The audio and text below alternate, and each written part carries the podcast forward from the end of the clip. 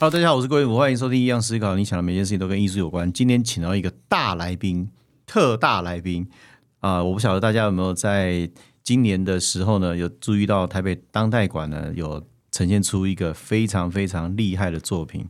我很多朋友也透过想要问我有没有办法拿到票啊，他们误会了，他们以为这个是看演唱会嘛，打电话就有了，这个完全是不同概念。今年来了这个 Banksy 的这个。垃圾桶中的爱，哇，这个这是我非常非常喜欢的一个艺术家。对，好，我不要多说，我们欢迎骆馆长骆丽珍，耶、对，各位观各位听众，大家好，非常开心今天来到这个叶府的节目。好，那个馆长，我想你可不可以帮大家解惑一下，为什么会今年这个时候产生了一个那么让人觉得那么惊讶的一个展览？呃，其实 Bexy 这个《垃圾桶中的爱》这件作品的世界巡回，早在二零二一年就希望能够规划到，但是因为疫情的关系，哈，所以又是疫情，哎，对，所以它就一直被延后到二零二三年。那我觉得非常开心，就是台北当代艺术馆能够成为这件作品全球巡回的首站。哇，它非常，我觉得，而且我觉得它呈现的非常好，哎，就是整个都是暗暗的灯光，然后它非常具有神秘感。我觉得很多听众朋友跟很多台湾的朋友都觉得这个展很厉害，但是馆长，你相信我，百分之九十以上的人是不知道他厉害在哪里。我觉得我也不会能够讲的完全，我只能按着艺术家的思考的方式来解释这个作品。对，馆长你怎么讲？好，这个作品我觉得大家会觉得它很厉害，可能是在于它在二零二一年第二次拍卖的时候拍下了非常高的价格，近七亿台币的价格。另外一方面呢，大家如果来到当代馆，可以看到这个展间，我们做了一个。呃，很像美术馆、博物馆等级的一个展示方式，让这个作品的前后左右都可以被看到。那这个非常专业级的一个呈现方式，是我们对 Banksy 作品的一个致敬。那你们在做这个展的时候，要不要需要透过什么样的单位去有一定的规格，或者是有一定的什么样的一个形式去把它呈现出来？有有这样被限制或是规定吗？诶，其实它这件作品因为是藏家无偿借给我们展的，所以他在很多地方我们都必须要跟藏家还有这个借展单位以及 Banksy，它有一个叫 Pest Control Office。密切的联系，它有几种不同的方向要确认的。第一个，我们跟藏家，他当然无偿借给我们，是因为他希望这件作品跟全球的观众分享。对，所以我们在保全、维安、恒温、恒湿上，一定要让藏家觉得放心。好，那大家都知道，当代馆其实是一个古迹，所以它窗框啊这些一定没有办法恒温恒湿。对，所以我们就在展间花了很大的力气，帮他盖了一个展柜，它是可以恒温恒湿。那因为这个展柜看起来只有那个柜体恒温恒湿，但是我们也为了它的安全，也为了分散那个柜体的重量，所以我们在这个整个展间的地面其实是全新做过规划，它有钢梁，然后上面有铺这个木板地板，然后把恒温恒湿就藏在那底下。哇塞，我们作品什么时候可以这样？那等于是重新装潢哎。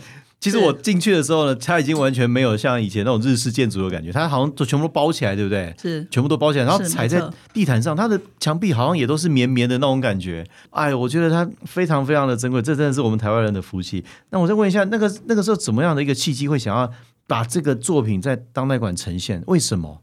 哎，我觉得讲到这个，就要感谢这当代馆所有同仁历任以来，我们对这个当代馆。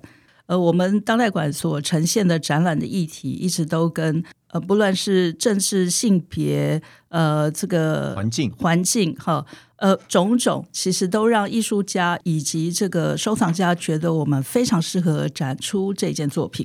所以，当这个作品来到我们面前，希望可以合作的时候，呃，我们其实只有很短的时间可以决定。好，对，意思就是说，为什么为什么很短时间可以决定？因为这这个其实它全球。呃，巡展的这个规划，它其实在今年启动的时候，筹备时间就不是那么样的长。应该这样讲，我们知道这个消息大概就在四月底左右，五月一号我们真正决定要一起合作，到开展七月一号，中间只有两个月的筹备期。哇，只有两个月筹备期，那这个需要找赞助商吗？这样像这样的活动，我不知道。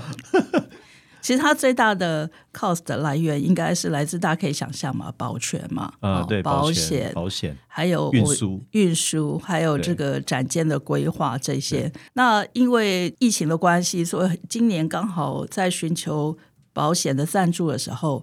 就各家保险公司其实都有他们的困难，因为大家知道疫情的时候，他们其实花了蛮多钱在这个疫情险上。那所以保全、保险还有运输，我们当然有得到一些这个运输上的一些赞助。那其实大部分的费用哈，我们除了来自自筹，也感谢身边的好朋友。那他们在知道这个展览要筹备的时候，他们就给予我们赞助。比如说在展览经费的。这个赞助上，我们就得到卢伊莎咖啡的这个赞助，以及机会能文教基金会的赞助，还有一些比如说宣传品，我们得到恒城职场的赞赞助，呃，以及运输上也有一些呃朋友们给我们支持。啊，我觉得是呃，就是各方单位赞助商来促成这个美事。对，我觉得真的是这样。那哎，我们来讲一下作品，我们不要再讲它七亿好了，这样讲讲好像 那个。以我的观察，我觉得。它的价值来自于艺术家跟商业之间的一种拉扯，对不对？我觉得这样的一种关系，从以前文艺复兴一直到现在，一直关系都一直暧昧的存在着。那他在一个非常具有商业殿堂上，把这件事情给破除了，让发言权倒换过来，变成是艺术家了，是不是这样说？呃，我我我我我感觉是这样了。蛮多人会觉得艺术家好像刻意把这件事营造出来，或是让他成为他扭转。比如说拍卖机制太过商业的这件事，很多人觉得他跟香蕉很很概念很像，它跟香蕉概念有点像。但是如果你去 BAXY 它的 Pest Control Office，你写信去，他其实回信的第一个都会是告诉你说，如果你是拍卖公司，你是画廊，就不要来找我。啊，那其实他是非常反这个所谓商业垄断啊，但不能说他完全反商，因为他自己本身的作品会经由他的 Pest Control Office 去贩售，而是说他其实不太赞同这种可能二手市场拍卖的这个机制，所以他才会在他那个作品里面藏了一个碎纸机。不过这个机制一直都存在，然后他也这样希望，虽然碎纸的现场只碎到一半。好，那反而这件作品在第二次拍卖和还获得更高的价格。那这些虽然不是原来这个艺术家所设计的，但它的确是扰动了我们对这个市场机制的很多的讨论。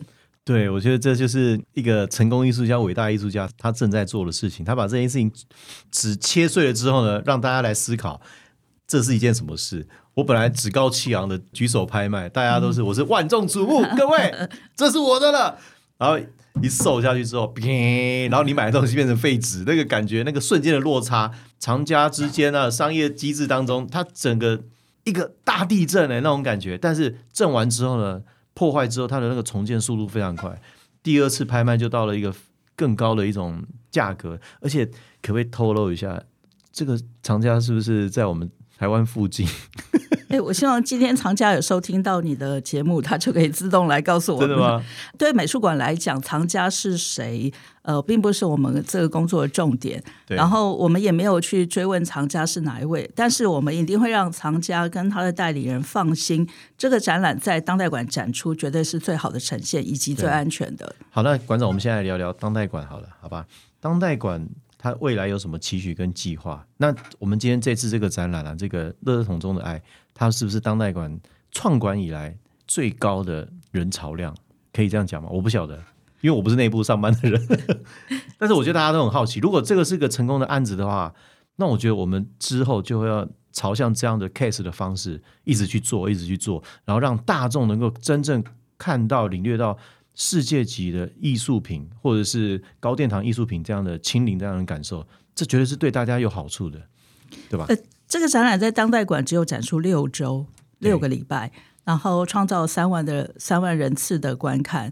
那高观看人次其实是我们的使命，但不是我们唯一追求的目标。应该是说，其实有很多的当代艺术的展览哦，它真的很很受大众的欢迎，但也有蛮多需要。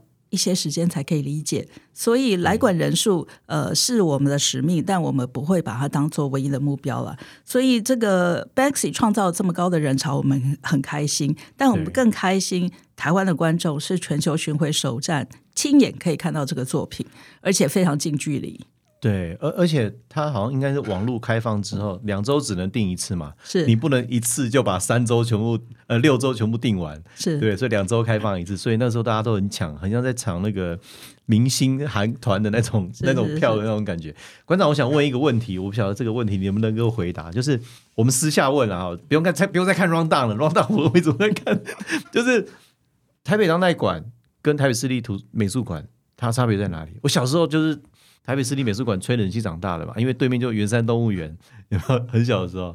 呃，我觉得可以从几个观点来看哦。第一个就是台北市立美术馆是只属于台北市文化局，那台北当代艺术馆我们是隶属于台北市文化基金会。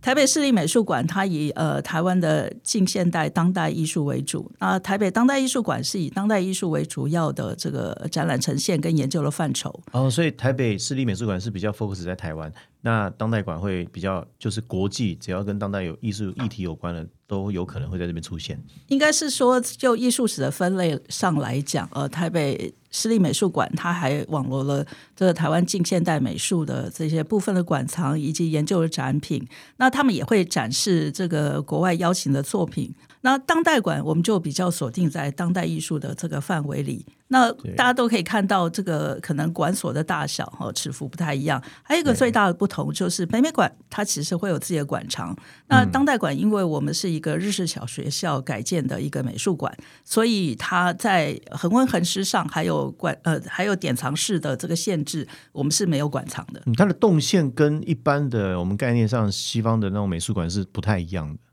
对吧？它的那个整个，因为它是日式建筑嘛，对不对？它它那个感觉是完全不同的。馆长，我问你一个最尖锐的问题，好不好？这是所有观众朋友、听众朋友大家都想要知道的。可以拒答吗？你一定知道了，你一定知道当代艺术如何看，不是那本书哦啊！当代艺术，你觉得我们台湾的朋友啊，比如说我们今天坐公车到那边，坐捷运去那边中山站，然后从后面进去的时候，我们要抱着什么样的一个心态去面对、去看当代艺术？那为什么你们说的当代艺术我看不懂？我看不懂，那我有那我有算看到吗？你懂我意思吗？好，那我们的民众要保持着怎么样一种开放的心态跟包容的心态去接近当代艺术？不要说看，有时候可能是体感，不不见得是视觉嘛，对不对？这个要怎么应该要怎么讲？我觉得这题非常重要，哎，是这题我怎么讲都讲不清。其实有蛮多人会问一个问题，就是这么简单也算艺术？另外还有人会问，这么难怎么看得懂这是艺术？这个两个问题其实都在当代艺术的范畴里。我都听过毕卡索一个访问，超有趣。他说有个记者问他说：“嗯，为什么你的画我都看不懂？” 毕卡索说：“你听得懂鸟叫吗？呃，听不懂。好听吗？好听。”嗯，这个是一个很 哲学的一种思考。对，对不起。但当代艺术其实它也不是一个愉悦经验的提供，它不是唯一是这个目的。所以我们常会说，所有扰动的事物，它都是当代艺术可以呈现的范围。呃，也可以说，当代艺术里面它的宽容跟容许、实验精神是非常强的。我们没有停下脚步，认为它当代艺术就到这里为止。所以，台北当代艺术馆这几年一直在推出一个青年艺术计划，就是希望用青年时代的观点，告诉我们当代艺术未来的方向会是在哪里。所以，还是要回到观众对于这个作品的跟他自己切身经验的这个回应，一直是不管是当代艺术、现代艺术，我们观看艺术作品很重要的一个对自我的一个基础。你从这个经验出发，不管是哪一个断代或哪一个媒材的艺术，对你来讲都是可以让你呃感动的。对，因为包含一个策展当中，它会有很多艺术家的作品。那很多艺术家他可能会有不同的世代，不同的世代，如果你跟某一位艺术家的作品的世代是有重叠到的话，你可能就相对会有会有感觉。像我们家以前是开录影带店的，有没有？那上次的展览就一个夜晚，那它全部都 video，然后那个感觉很 digital，然后很日本那种感觉，哇，它完全都贴到我的心。我一进去的时候，我就感觉好像回到我们家以前录影带店那种开门那那样的感觉。那你说我看得懂吗？我懂它在概念是什么，但是我可能不懂它，它懂的是什么。对，但是我觉得这就是一个一开始的那种近距离的接触。我觉得我们大家可能在看任何作品的时候，也要保持一个比较宽容的心，就是你看不懂没有关系，那你也不要觉得你看不懂是个错，因为很多的艺术家在做做一件事情的时候，他的概念可能是稍纵即逝的，他可能有很很好的概念，但是他可能下礼拜都忘记了，因为那是个灵感。好，那那是个灵感。那现在用文字记下来的那个真切度，跟你下个礼拜再来看那个真切度，可能又不见了。所以我们在看作品的时候，有的时候，各位听众朋友，我非常鼓励大家去美术馆啊，就算现现在很热嘛，它有个电视，你就一直看，你就一直看着，一直看着，你会看出一些感觉出来。那个感觉可能就是一种心灵相通，它很难用文字，很难用语言。我跟你们讲一件很白的，看不懂也是懂，至少你看不懂。对不对？我我觉得当代艺术到后来，对到后来我的感觉就是这样子。我想要补充一下，就是当代艺术常会被认为说不是要你看懂，对，不是要你看懂这件事的含义，应该是要不要懂，不是唯一的答案。它有时候是让你就像刚才燕府说，你可以到美术馆，你本来是希望去吹吹冷气啊，但是因为你常常去，你就知道这个美术馆的氛围，你知道艺术作品它可能会如何被呈现。那另外一个是他可能很希望吓到你，他这个惊吓到你，他可能不是真的要吓你，他就是要你不知所措。对他要你改变过去的习惯，不管是观赏作品的习惯，或者是呃面对新事物的习惯。我常会觉得说，民众我们这样开放美术馆，欢迎大家进来哈，其实都希望最后民众在不断不断的观看作品之后，可能会有几种不同对他的影响。第一个，他可能会像艳福一样，非常想要成为艺术家。好，那有些人他可能觉得啊，我可以成为策展人，我对这几件作品可能有另外一个想法，我重新把它规划成另外一个策展。好，有些人想要做艺评或研究者，因为他可能发表。这个对这个展览的看法，那当然我们也希望可以培养收藏家啊，这是整个这个美术馆服务里面有很大一部分对于艺术专业所想要提供出来的方向。另外呢，我们就希望一般常民的欣赏，除了面对我们平常看的很舒服愉悦的视觉经验之外，也能够开拓自己对艺术的观点。不管再奇怪的，不管再超越你过去想象的，它都有可能成为很重要的艺术作品。像当在当代艺术的领域当中，很多人都会说：“哇，这个很厉害哎，这个很厉害。”但我觉得百分之八十九十以上的人会不知道他厉害在哪里，只是因为对，你知道你知道我在说什么吗？说哇，这个很厉害，比如说会打卡，哇，今天看到这个作品好厉害啊！你问他，他百分之九十以上他讲不出厉害在哪里，只是因为他看到了。我觉得这是当代艺术。现在也变成一种社交的一种媒介，好，我觉得社交的一种共同语言。我觉得这是坦白说，我觉得这是台湾已经慢慢慢慢走向能够接受当代艺术的一个最好美好的时代了。大家一定一开始眼睛看的一定都是卡通嘛，小时候。那我们看到我们现在长大之后，我们看得懂的一定都是甜美傻白甜，对不对？那慢慢等到你真的进入领域的时候呢，哎，你了解哦，原来它是一部电影啊，原来电影是有起承转合，那他在讲什么？你慢慢会去思考的时候。前面那个甜一定是个阶段，那后面那个思考一定会慢慢慢慢延伸的。我觉得这个可能是台湾年轻世代收藏家或者是一些资深藏家都会共同走过的一段路，对不对？你要不要来做艺评啊？不要只做艺术家。我做艺评，我不，我其实我觉得我我我是可以讲跟可以想，但是你要我讲出来，我对于当代艺术，我大概可以知道是什么样子，但是我没有办法，我不觉得我可以去跟人家教。我觉得我只能是站在艺术家的角度看懂某一类的作品，像韩国那个电视那个谁，白南准，白南准的作品，我第一次看到他作品，我全身鸡皮疙瘩，哎，又是跟小时候录影带的经验有关吗？对对对，因为他是他是那个录像带的那个录像教父嘛，对不对？然后我看到那个观音两个对干的时候，哇塞！我差点要泪流满面，因为他有各位听众朋友，我们可以想一下啊，因为我小时候，我奶奶是宗教，我奶奶一贯到拜拜拜到脚都坏掉那一种的，然后看到两个神像在对看，然后是我们人在对看，两个神像在对看，那 这两个神像不是我们创造出来的吗？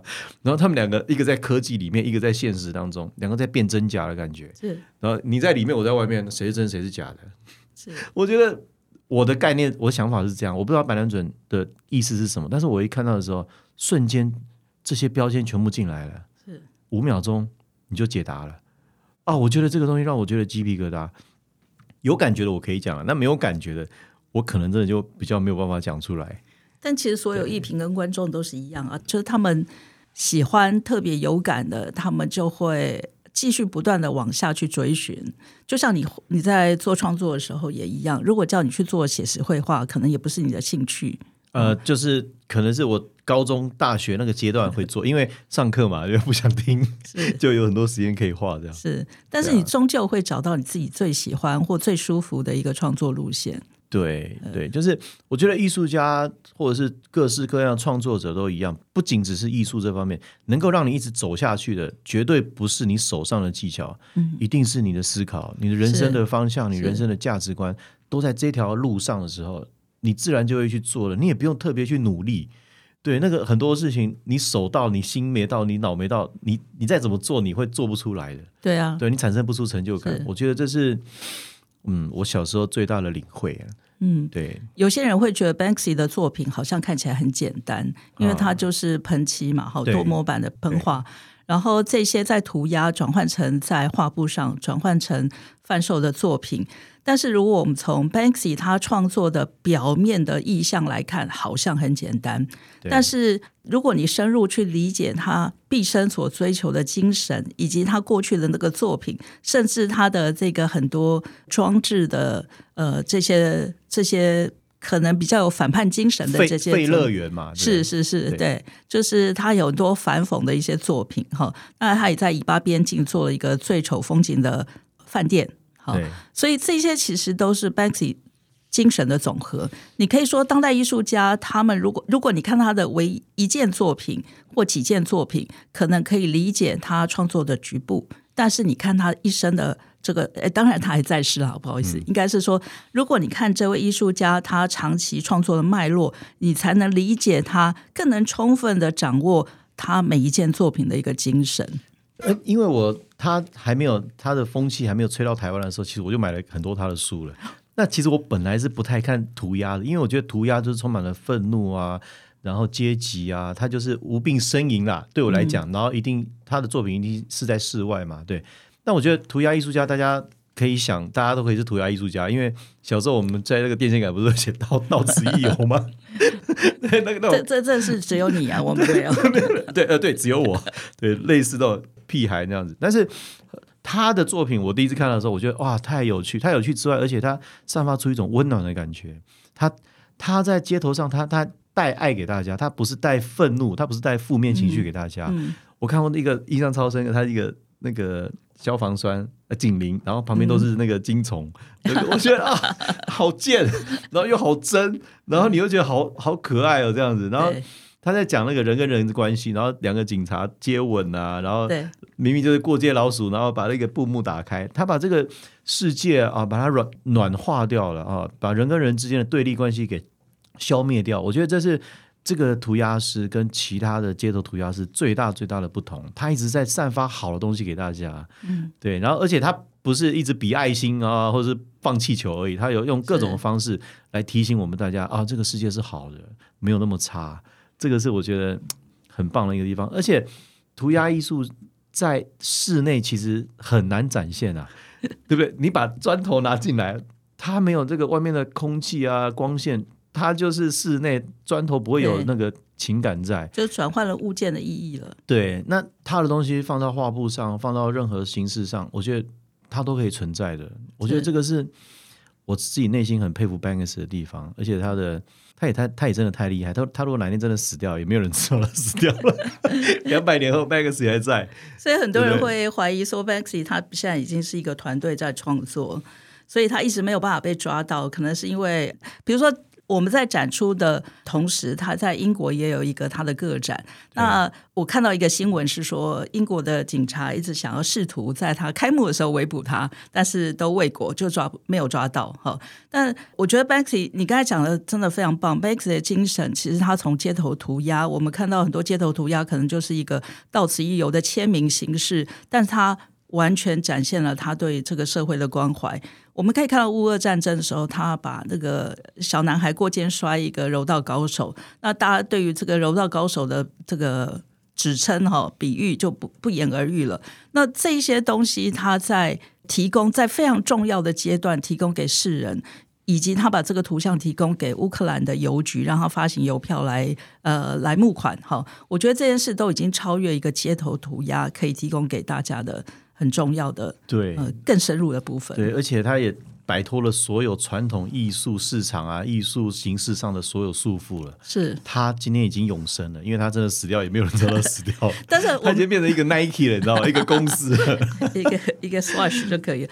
那时候我们开幕的时候，就很多人问说：“哎，Banksy 有没有来？”哈，其实我也很想他来，但我又很怕他来，很想他来，就是做一个灵眼啊，很想他来，其实就是很开心，说我们这么欣赏艺术家到现场，但很怕他来。有两点，就是我们不晓得他会被还有遥控器把那个现场的没有开玩笑，应该是不会，因为他已经被断电了哈。然后第二个就是。大家就会问说：“哎，要不要邀请他来当代馆的外墙涂鸦？”我我其实也蛮心动的，但是我们是古迹，所以我们古迹外面是不能涂鸦哈。